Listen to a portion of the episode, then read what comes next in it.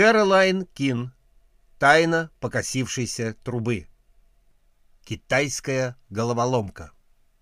Через несколько минут Нэнси очнулась и встала на ноги.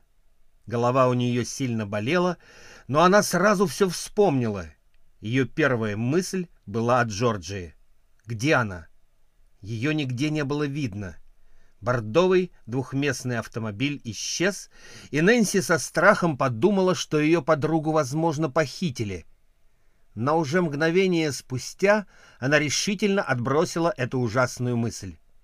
Вероятнее всего, что Джорджа тоже оглушили, размышляла она.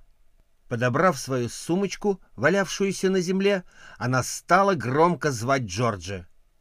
К огромному облегчению Нэнси Джорджа откликнулась на ее зов. «Я здесь! У меня завязаны глаза, и руки мне связали!» Нэнси пошла на звук ее голоса. Джорджи стояла спиной к дереву с завязанными сзади руками. Ее запястья были туго перетянуты пояском от платья, и она терлась ими о кору дерева. Нэнси быстро развязала ей руки и сняла у нее с глаз повязку. С Джорджи, как оказалось, произошло примерно то же, что и с Нэнси. «Все случилось так быстро!» — выпалила она и глубоко вздохнула, переводя дух.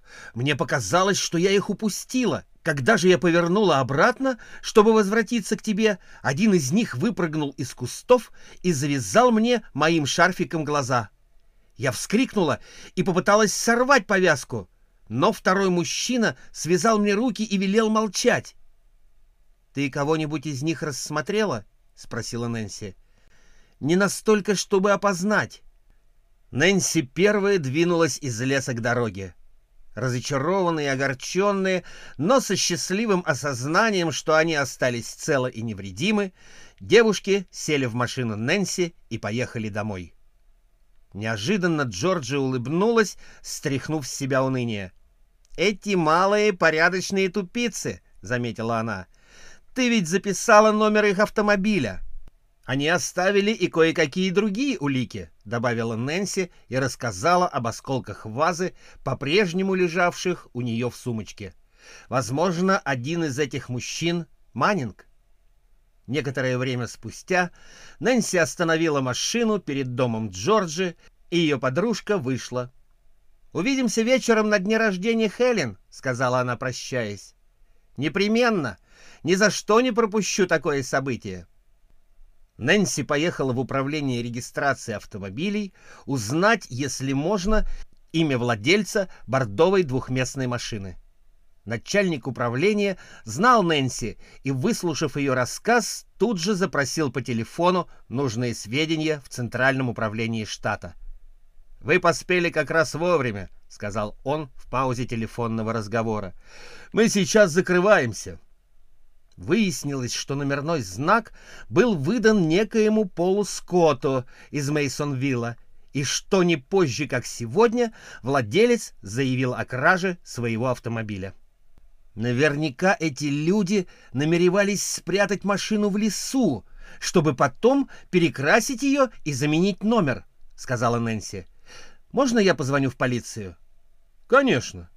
Можете позвонить отсюда.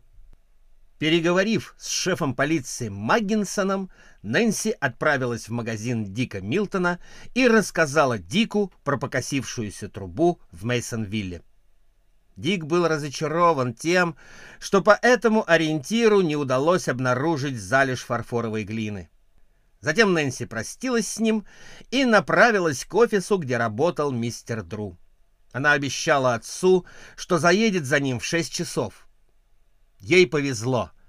Когда она подъезжала к зданию, где помещалась юридическая контора Карсона Дру, от края тротуара отъехал автомобиль, и она осторожно поставила свою машину на освободившееся место. Не успела она вылезти, как заметила выходящего из здания невысокого китайца с редкой узкой бородкой и в массивных очках. «Мистер Сун!» — окликнула его девушка. Китаец улыбнулся и подошел к ней. «Как раз с вами я и хотела повидаться!» — радостно воскликнула она. «Вы можете уделить мне минутку?» Мистер Сун кивнул. В серой фетровой шляпе и синим в тонкую полоску костюме он выглядел очень элегантно. В руке у него была красивая трость из ротанга. Нэнси открыла перед ним дверцу, и он сел рядом с ней. «Хотите, я отвезу вас домой?» — спросила она. «Это было бы весьма любезно с вашей стороны. Я должен поторапливаться, чтобы не опоздать к назначенной встрече».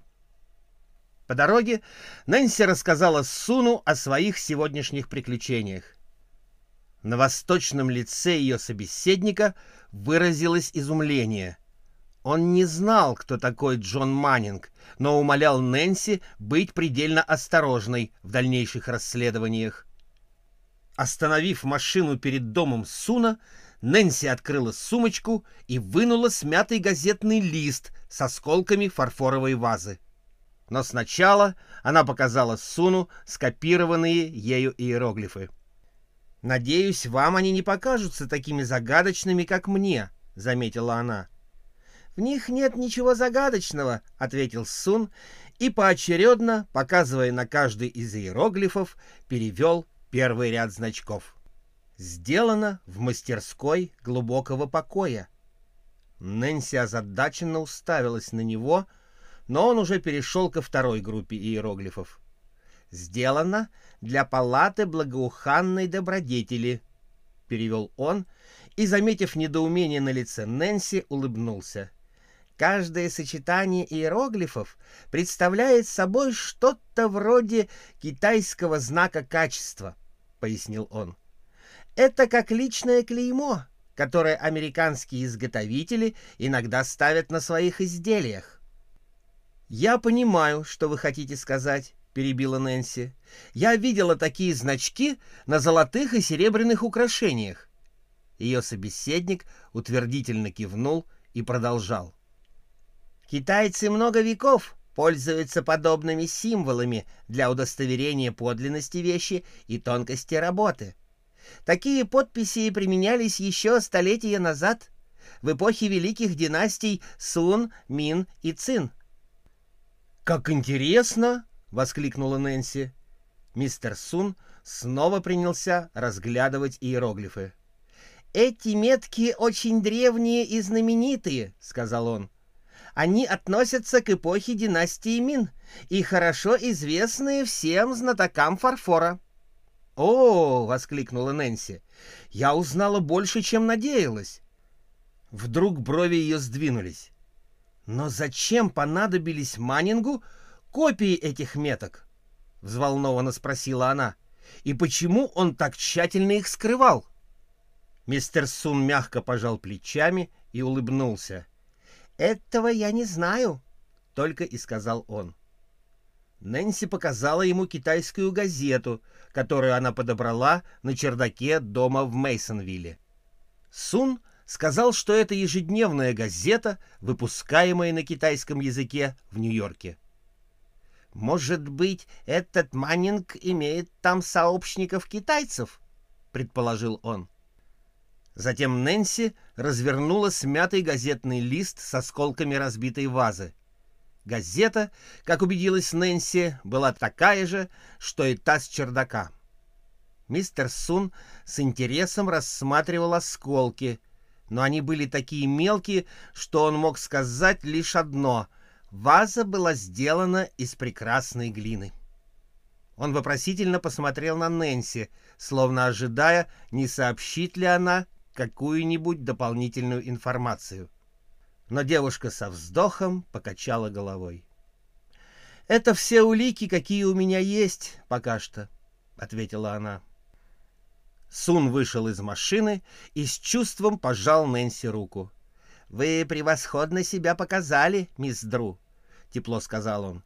«Я уверен, что с помощью вашего прославленного семейства мои недостойные вашего внимания проблемы будут вскоре решены». Китаец с легким поклоном повернулся и направился по дорожке к входной двери. Нэнси озадаченно глядела ему вслед. «Интересно, что он хотел этим сказать?» — спрашивала она себя. Затем Нэнси вернулась к зданию, где находилась контора отца. Когда она пыталась втиснуть автомобиль на стоянку у тротуара, знакомый голос произнес «Не возражаешь, если я отвезу тебя домой?» Нэнси быстро оглянулась. «Папа!» — воскликнула она. Когда отец сел в машину, она чмокнула его в щеку. Карсон Дру был рослым, красивым мужчиной средних лет, с такими же, как у дочери, живыми синими глазами. И так же, как у Нэнси, в его глазах вспыхивали лукавые огоньки, когда что-нибудь казалось ему смешным. У Нэнси были теплые и дружеские отношения с отцом. Как бы ни был мистер Дру занят своими собственными уголовными расследованиями, он всегда находил время обсудить с Нэнси случаи, которые расследовала она. Вот и сейчас, по дороге домой, адвокат и его очаровательная дочь беседовали о ее последних приключениях. Сворачивая на подъездную аллею к их дому, Нэнси вдруг вспомнила слова, сказанные мистером Суном на прощание. Она повторила их отцу и спросила у него, не знает ли он, что они значат. «Конечно, знаю. Мистер Сун сегодня был у меня. Он хочет, чтобы мы с тобой начали расследование». «Расследование?» «Да, расследование.